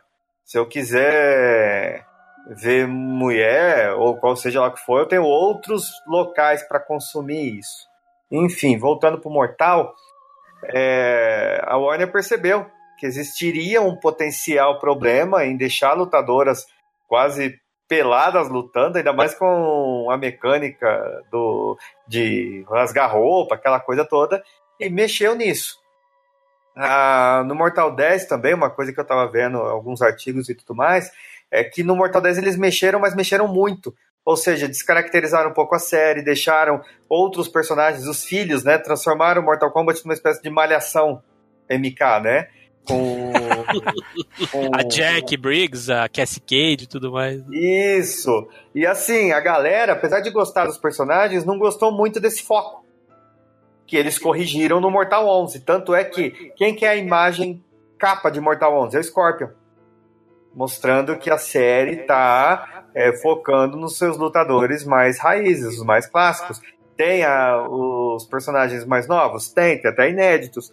Mas eles entenderam o recado. Então a Warner e a Terram, elas percebem essa, esse, esse, essa recepção do público, elas percebem os comentários. Agora, reclamar de violência em Mortal Kombat é como você tirar a bola do jogo de futebol. Não tem como. E o que eu fico mais louco é que quem reclama é quem não vai comprar o jogo. E o Mortal Kombat 11, ele ainda tem uma parada que eu achei muito, muito interessante, muito inteligente, assim, porque a gente viu, né, ao longo dos, dos jogos do Mortal Kombat aí, que eles tomaram decisões narrativas meio questionáveis, né, ah, porque daí tem Liu Kang zumbi, ah, porque mataram não sei quem, tipo, eles foram meio que, que a história, né, foi, foi seguindo um rumo, assim, que eles meio que foram matando, né, em definitivo, personagens que, que, que, a comunidade gosta muito, né? E o Mortal Kombat 11 agora o que que é? Eles pegam e inventaram lá uma, criaram uma personagem lá, crônica, que, que controla o tempo e tal, e vai, ela quer voltar no tempo pra, tipo, fazer um mundo sem o, sem o Raiden, né, que lá no Mortal Kombat 9 foi ele que começou todas essas cagadas de matar personagem e tudo mais. Então, tipo assim, eles estão dando, eles estão usando esse recurso narrativo, né, de Mortal Kombat 11, que é essa deusa do tempo e tal, pra basicamente reescrever a história da série, assim. Então, provavelmente o Mortal Kombat 12, cara, vai ser tipo assim, um jogo com carta branca para eles fazerem o que eles quiserem, tá ligado? Porque agora eles já trouxeram, ah, tem o Johnny Cage do passado e o Johnny Cage do presente, e daí tem a Sônia jovem encontrando a própria filha que ela nem teve ainda, tá ligado? Tipo, então assim, eles fizeram uma maluquice narrativa que é basicamente um recurso ali para dizer assim, ó, galera, a gente vai começar a história de novo do zero, assim, saca? Então, tipo assim, é, um, é, uma, é uma puta sacada inteligente para resolver um problema que venha vinha acontecendo, né? Que tipo assim, eles, eles eliminando personagens que a comunidade gosta de usar. Então, nesse Mortal Kombat tem o Liu Kang zumbi, tem e tal, mas você pode jogar com o Liu Kang normal, porque o Liu Kang normal que a gente conhecia, né? Não o zumbi, ele volta, né? Já, considerando que a gente visita personagens do passado e tal. Então, tipo assim, tem personagens das, das duas versões. Então, tipo assim, eles estão fazendo isso justamente para justificar um novo reboot da série feito, entre aspas, né, de forma um pouquinho menos polêmica, né? Tipo, sem matar personagem-chave, alguma coisa assim. E é uma puta sacada, uma puta sacada inteligente que eles tiveram, tá ligado? É, agora o que, eu, que eu não entendo, assim, é como que o jogo vira. Eu tava lendo um review italiano do Mortal 11, que eles, o ponto de elogio deles era, tipo, no título tava, é, como é que era? A NetherRealm reescreve a história, fazendo o jogo mais violento da história da franquia. E eles tratavam isso como algo bom. É, eles citaram no, no, no review os problemas do primeiro Mortal Kombat. E é curioso que foi a ala conservadora que pegou no pé da violência do jogo. E hoje é o contrário, são as, as áreas mais liberais da galera que está criticando a violência. Então, assim, é uma outra coisa que a indústria do entretenimento sabe bem, a Warner sabe bem, tem trabalhado muito bem com Mortal Kombat, só que é o seguinte, não dá para agradar todo mundo. Ah, sem dúvida. E acho porque, assim, que... é, é só para ter um raciocínio, porque assim, em 92, 93, quando saiu Mortal Kombat, qual que era a polarização, vamos falar assim. Os mais conservadores, aqueles da família, dos costumes, dos bons valores, falavam: onde já se viu deixar nossas crianças jogarem um jogo violento, jogar um jogo que vai instigar a violência, é, que vai contra os valores morais e éticos e não sei das quantas. E os liberais falavam: não, é... a gente tem o direito de jogar o que quiser, um jogo de videogame não vai fazer ninguém ficar violento, etc e tal. Hoje, o que essa galera que é mais liberal fala, pô, a violência não pode ser assim, tudo na paz, somos da paz, temos que evitar, sabe? Então é, é uma bagunça de ideias, todas, e, e assim, todas eu acho que tem uma raiz nobre, todas têm uma raiz. Só que o pessoal vai perdendo o foco e vai criticando por criticar. É igual o final do Jax no Mortal Kombat 11. Eu não vou spoiler aqui, apesar de que todo mundo já sabe. Foi um final legal pra caramba e rolou um puta de um mimimi inútil. É, exatamente. Rolou mesmo, né, cara? Ó, ó pra vocês verem o nível que a gente tá de, de comunidade, de conversa e reclamação. Gente, spoiler de Mortal Kombat. Onde, olha onde a gente chegou. O que, que um jogo como Mortal Kombat tem de spoiler? uma mitologia que tem zumbi, volta no tempo, um monte de coisa absurda. Eu não me sinto spoilado se me contasse o final do Jax no Mortal Kombat, sabe? É, spoiler para mim é Vingadores, é um filme aí, qualquer um, mas me falar. Aí a galera brava, eu vi uma galera brava. Eu até comentei no Twitter uma época, gente. Que spoiler é esse que vocês têm medo que tá vazando? Spoiler de Mortal Kombat, pelo amor de Deus. Isso, eu, não, eu tô pouco me lixando para saber o que vai acontecer, porque o jogo interessa o jogo em si. O modo história é legal, é, mas eu não vou me sentir vítima de spoiler se eu ficar sabendo. Eu não joguei o jogo, eu tenho um jogo aqui, joguei uma luta só. Mas eu não vou sentir spoiler se eu ficar sabendo, por exemplo, que o Liu Kang é, morre na mão de não sei quem e faz um pacto com o capeta do Mortal Kombat e vira um zumbi pra se vingar. Gente, é. Mortal Kombat tem novo Cybot. O personagem que surgiu sem ninguém saber o que era. Um erro de programação virou personagem do jogo. Que raio de spoiler ter que dar um jogo desse. É, é Scarlet. Tá o Júnior tá pistola. Mas é que faz sentido, pô. É, jogo de luta geralmente não tem história nenhuma, quase. E Pô, na, nas épocas de Street Fighter, que jogava bastante no Super Nintendo, Play 1 e tal, cada final era um final completamente diferente do, dos personagens e você nunca sabia a história principal, o que que tava rolando, né? Tinham, tinham coisas que, que batiam uma com a outra, então meio que foda-se total mesmo. É, eu concordo com o Júnior nesse lance de spoiler da história do Mortal Kombat que ninguém deveria ligar para isso mesmo. Gente, do Mortal 1, eu vou dar spoiler do Mortal 1 e dane-se quem achar ruim. Sabe o que acontece quando o Raiden ganha o jogo? Não sei. É, Mortal 1. Quando o Raiden ganha o jogo, ele fala assim, é, aquele textinho falava o seguinte, que ele, por ser Deus, se sentiu superior a todos e começou a desafiar os outros deuses. Esses deuses geraram batalhas que geraram uma grande guerra que destruíram todo mundo. Ponto. Tenham um bom dia. É esse o final do Raiden. Caralho, não lembrava disso. Que triste, né? Muito não, bom, e, muito bom. E, eu vou ficar bravo com o spoiler disso. Não, que assim, sendo, sendo justo, né? Tipo, foi o Mortal Kombat 9 que, que meio que definiu como funciona o modo história de jogos de luta hoje em dia, né? Tipo, ele criou todo um uma, uma narrativa cinematográfica e tal, que hoje em dia virou meio que obrigação o jogo de luta ter uma história minimamente decente, tá ligado? E quando. E exatamente, quando ele não tem, a galera cobra e a Capcom foi lá e colocou um modo história assim, Street Fighter V, tipo, sei lá, um ano depois que o jogo tinha sido lançado, mas assim, virou meio que obrigatório. Você pega aí é, Dragon, Ball, Dragon Ball Fighters, tem história, Injustice também tem uma puta história foda e tal. Tipo, então, assim, eu até entendo, assim, às vezes a galera não querer tomar certos spoilers, mas assim, né, tipo, vamos, vamos. Não é o fim do mundo, tá ligado? Eu acho que é, é muito mais triste, sei lá, aquilo que a gente viu aí nego sendo espancado na fila do cinema porque saiu da sessão dando spoiler de Vingadores e tal. Tipo assim, porra, isso é uma história que a galera tá acompanhando aí nos últimos 10 anos e tal, tipo, e, e por mais que eu não me importe tanto assim, eu entendo, né? Tipo, a galera fica puta com spoiler e, e eu mesmo, antes de ver Vingadores, eu, eu fiquei meio ausente das redes sociais porque eu sabia que, que mais cedo ou mais tarde ia ter spoiler. É isso que eu fui ver no dia seguinte, o filme.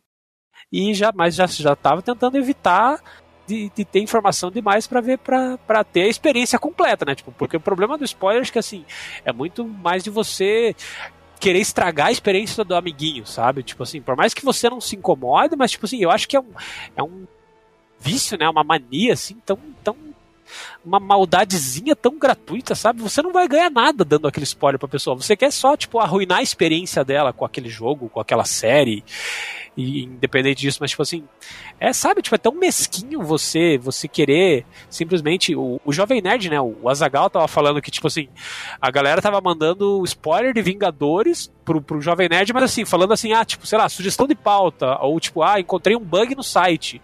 A galera tava inventando e-mails falsos só para dar spoiler pra galera da redação do jovem nerd, tipo, são pessoas que eles nem conhecem mas que eles querem estragar a experiência dos caras, tá ligado? Tipo, a pessoa que, sei lá, foi na pré-estreia da Vingadores, quarta-feira, meia-noite, viu o filme antes do que a maioria, que teve que esperar o final de semana e tudo mais. Tipo, se dá o trabalho, tipo, só pra, sabe, só pra estragar a experiência do coleguinha, tipo, é, é um, um hábito tão, tão tóxico e tão bobo e tão mesquinho, saca? Aí o spoiler é direto e reto, é, a superioridade para falar, ó, eu tenho, você não tem. É o tipo que eu tenho, você não tem. Eu tive a experiência, né, no caso. Se a gente é criança chata, sempre tem aquele moleque chato. Ah, eu tenho um Game Boy, vocês não têm, sabe uma coisa assim? O spoiler é a mesma coisa. Eu tive a experiência, você não tem. Então, você tem que se submeter ao que eu acho. E eles foram tão filhas da mãe que teve galera fazendo spoiler em imagens porque as imagens não passavam nos filtros e não eram bloqueadas pelo. Porque muita galera, tipo, silenciava os termos, né, no Twitter para evitar spoiler. A galera uhum. soltava imagem. Teve aquele GIF, né, da, da, da Panicat lá, que você abria o GIF e era um puto spoiler de Vingadores e tal, tá ligado? tipo, a galera, olha só, os caras se dão o trabalho de fazer um GIF e tudo mais só pra estragar a experiência da galera, tá ligado? Mano, tá muito errado o mundo hoje em dia, né?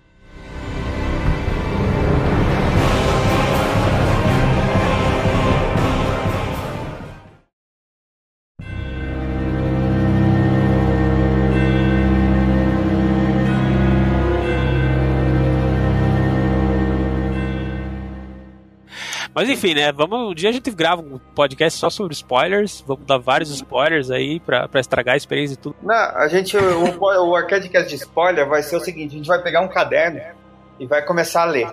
Star Wars, isso, isso, isso, isso. Marvel, isso, isso, isso, isso. Assassin's Creed, isso, isso, isso, isso. Vai ter 10 horas de cast, mas a gente vai falar tudo. ah, detalhe, a gente vai fazer ao vivo. E se o Júnior ficou pistola com o spoiler de Mortal Kombat, vocês esperam que vai ser esse cast, hein? É, vai ser spoiler do Mortal Kombat. Voltando um Vou pouco. Vou contar de... o final de todos os jogos.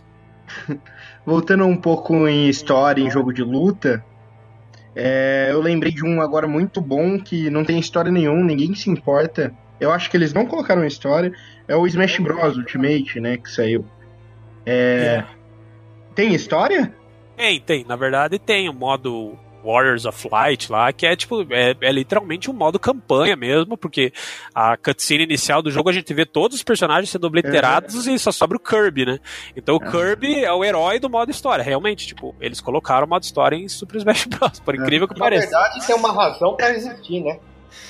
Exatamente, tem um contexto e assim, mas assim, eu acho que a comunidade que gosta de Smash e tal, tipo, nem é pela história, tá ligado? É, e, e exatamente. Ele... Eu, eu tinha o Smash anterior a esse, que saiu no Nintendo 3DS, né? E não tinha história nenhuma. Era só pancadaria e era maravilhoso, porque é isso que todo fã de Smash quer, não é não? Você quer uma, uma história falando dos bonecos? não, sei lá, eu, eu não vejo sentido nisso, sinceramente. Nem é o foco do jogo. O, o que importa é o cooperativo, a, a pancadaria do negócio. Então, eu não ligaria que dar um spoiler aí de Smash Bros. Alguém? Se quiser dar, por favor. Spoiler de Smash Bros. Ó, Então, cê- Foi parar. Não, e eu acho que se soltar um spoiler, se eu soltar um spoiler de Smash Bros no Twitter, eu vou ter minha conta banida.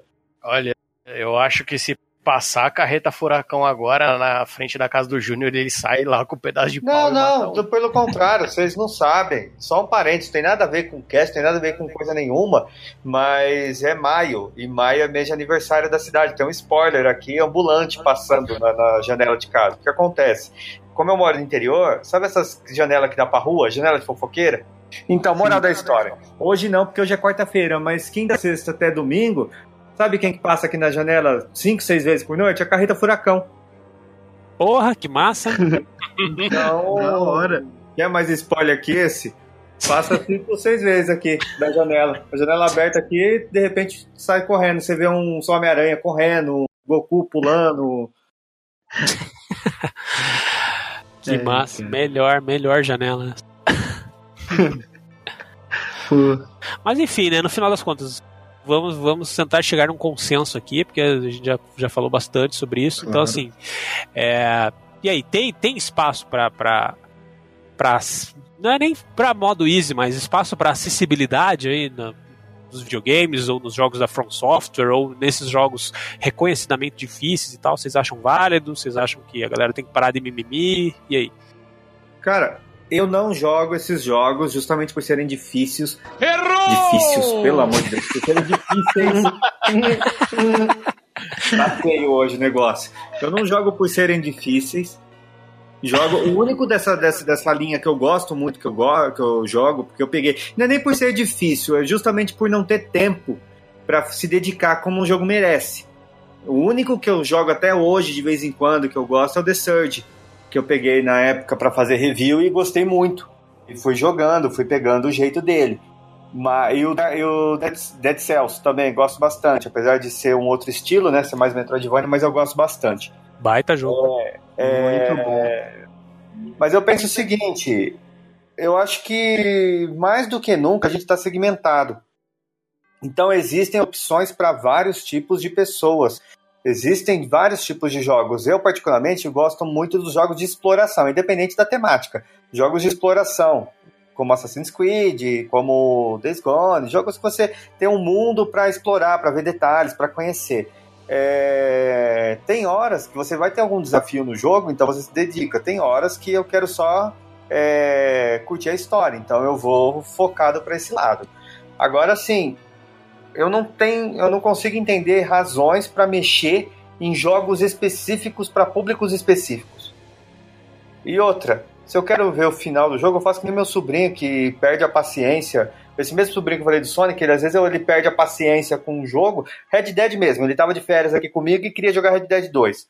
Aí ele jogou umas duas, três missões. Quando eu fui ver no outro dia, ele tava assistindo tudo no YouTube porque perdeu a paciência pro jogo.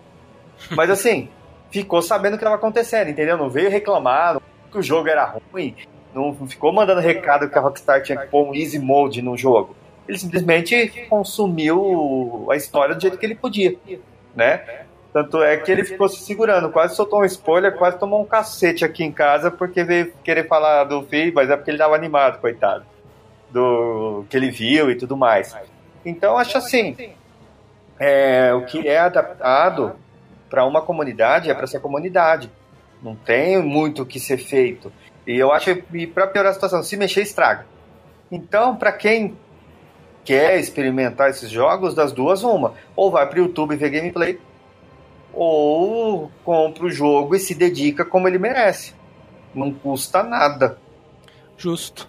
Ou faz igual o Celeste, né? E transforma a experiência, tipo, sem ser necessariamente um easy mode, mas oferece possibilidades para o jogador meio que montar uma experiência que seja agradável a ele, mas aí, voltando ao, ao Celeste, né, tipo, isso em prol da, da acessibilidade, né, você realmente tornar o jogo mais acessível, não necessariamente mais fácil, né, que são coisas completamente diferentes, né, uma coisa mais acessível não necessariamente ela é mais fácil, ela está oferecendo mais possibilidades para que mais pessoas tenham acesso àquele conteúdo ou consigam jogar aquele jogo, sem que isso seja necessariamente simplesmente meter um easy mode lá e diminuir a barra de vida dos inimigos ou aumentar o poder do personagem, tá ligado? Tipo, acessibilidade e facilidade não são necessariamente a mesma coisa e as pessoas precisam entender, né, que tipo, sim, acessibilidade é muito importante, que quanto mais pessoas puderem experimentar os jogos aí por por ter a experiência né, de, de, jogar esses jogos que são difíceis e tudo mais, quanto mais pessoas puderem jogar eles, melhor. Mas isso não necessariamente tem que destruir a identidade do jogo e, tipo, tirar dele uma coisa que, que é característica dele, que é, tipo, a dificuldade. E como o Renan falou, né, no caso do Miyazaki, ele nem preza tanto pela dificuldade. O lance dele é criar um mundo que o jogador queira explorar.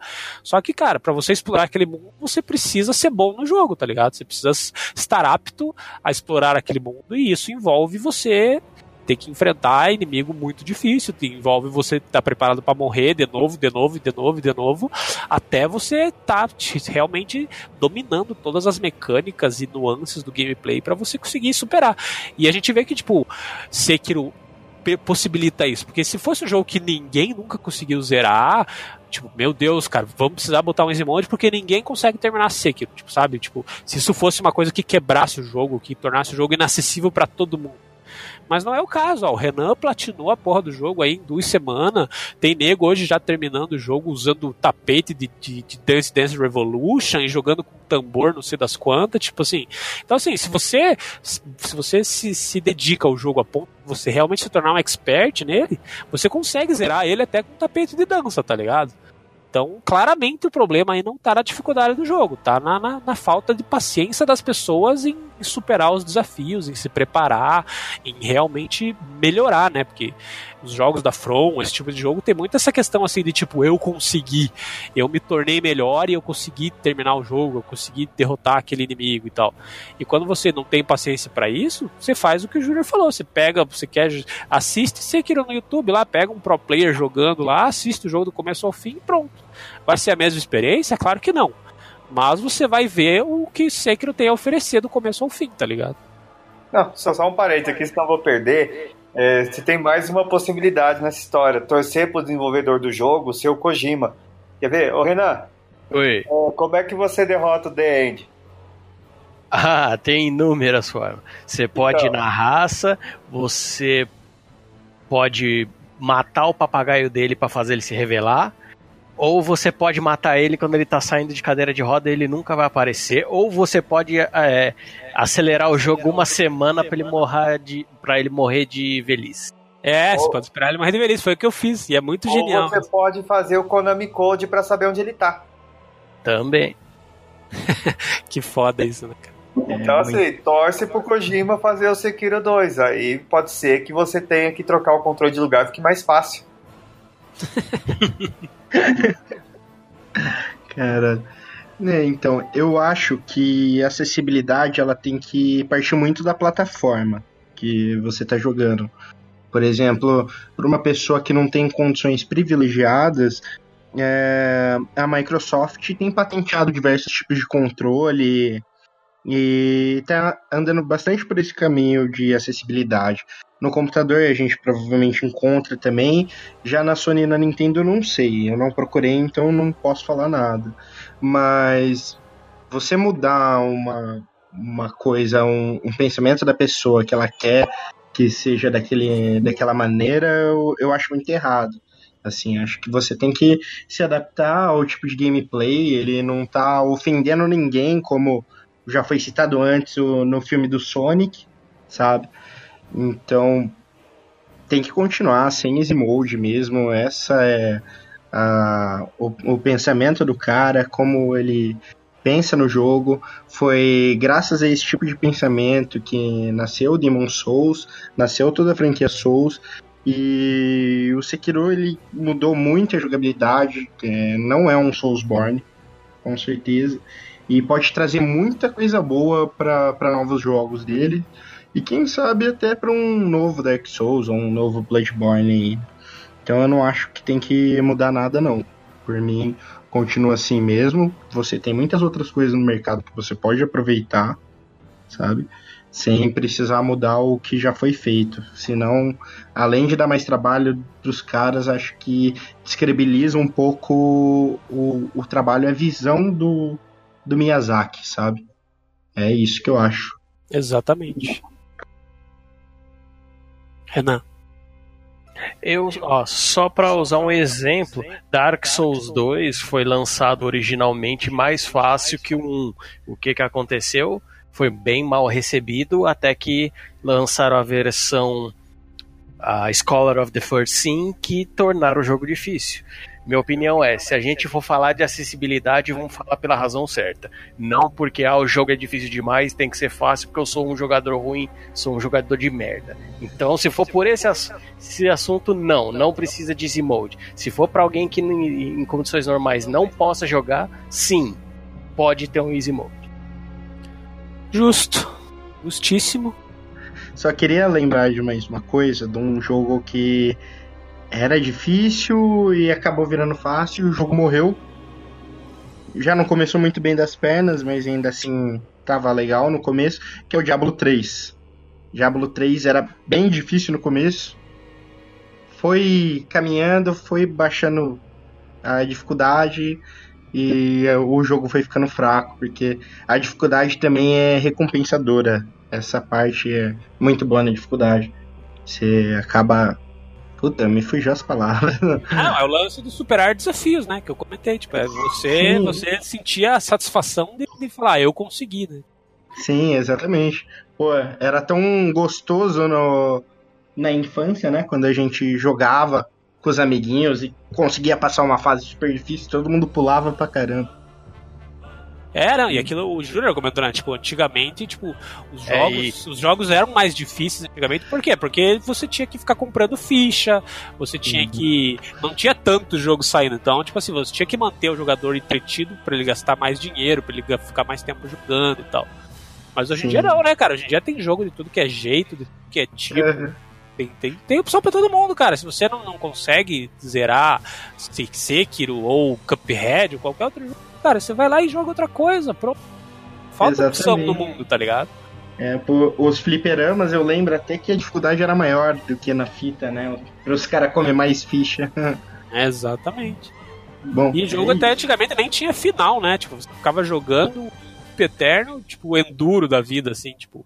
Você ficava jogando, jogando, jogando, daí acabava e o jogo simplesmente recomeçava e você continuava jogando e nem existia spoiler, né? Na época que não tinha história, os jogos não tinha, não tinha por que tomar spoiler. É, ninguém entendia nada das histórias do jogo também, né? Era tudo em inglês, japonês.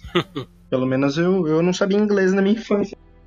E que é isso quer dizer, é, falando, é, falando tanto em acessibilidade, que é uma coisa mais acessível do que hoje em dia 90% dos jogos tem legenda em português, muito tem dublagem em português. Mano, vai, vai, jogar, vai, vai jogar Final Fantasy V em japonês lá que você vai ver o que, que é dificuldade, tá ligado? Sim, verdade. Chrono Trigger, né? É, Chrono Trigger, cara, antigamente a nossa vida era muito mais difícil por, por é. questões que vão muito além da dificuldade do jogo em si. É porque a é. gente não sabia o que os caras estavam falando, não sabia onde tinha que ir, o que tinha que fazer, que item tinha que usar. E hoje em dia aí, os jogos estão falando português, estão legendando português, tá, tá tudo uma moleza, velho. De fato. Verdade é, chega, chega parem de nutelice, né? Joguem o que vocês quiserem, mas se, se vocês não, não querem jogar um jogo, pela razão que for, joga outra coisa, sabe? Relaxa, tem opção para todo mundo. Você não precisa ficar se martirizando no Sekiro, nem chorando e xingando no Twitter. Simplesmente joga outra Concordo. coisa, cara. É, já, já sai jogo de samurai também, vai ser o Ghosts of Tsukushima aí, eu acho que vai ser mais fácil. Aí já parte para ele e deixa o Sekiro em paz, né? Show, é isso aí. Bom, mas acho que é isso, né, gente? Então chegamos à conclusão que o problema mesmo é o mimimi, né? Não é a dificuldade dos jogos, mas é o mimimi da comunidade. Então, como resumiu muito bem o Renan, né? Tipo, queremos acessibilidade pelo motivo certo, não só pela, pelo mimimi. Então acho que é isso, galera. Acho que o ArcadeCast mês de maio aí para falar sobre dificuldade. Quer acompanhar nosso trabalho, quer ficar por dentro aí de tudo relacionado a videogames, cultura pop, tecnologia, você pode acessar o site arcade.com.br, você pode seguir a gente nas redes sociais, a gente está no Facebook, a gente está no Instagram, a gente está no Spotify, a gente está no Twitter, a gente está em vários lugares, é, sei lá, facebook.com.br revista arcade, instagram.com.br revista arcade, ah, bota a revista arcade aí no, no que você O link tá aí abaixo na lugares. descrição do vídeo. Exatamente. Se você gostou desse podcast, não esquece de qualificar a gente aí na, na- na seu canal de podcast favorito, porque a gente está no Spotify, a gente está no Deezer, a gente está em tudo que é lugar. E mande aí sugestões de pauta, mande sua opinião sobre essa discussão, né? O que, que você acha aí da, da dificuldade de Sekiro? O que você acha do mimimi da comunidade sobre isso? O que, que você acha da violência de combate? Você é a favor da- do, do modo easy? Você é a favor da acessibilidade? Deixa aí sua opinião nos comentários, nas redes sociais conversa com a gente. E mês que vem a gente está de volta para falar mais sobre videogames e assuntos relacionados, beleza? Então é isso, galera. Aquele abraço para todo mundo e até a próxima. Falou! Falou! Ô, falou. Falou!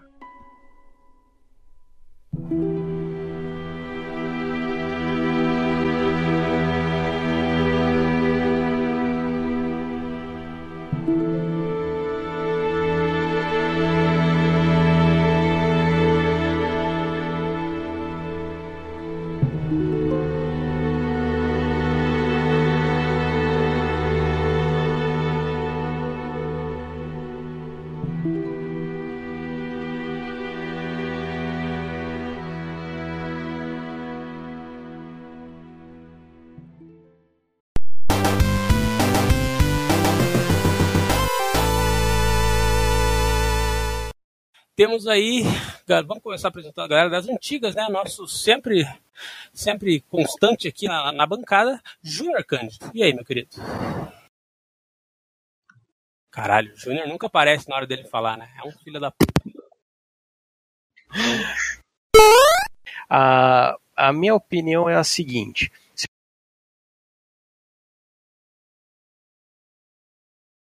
Eita porra, cadê a opinião do Renan?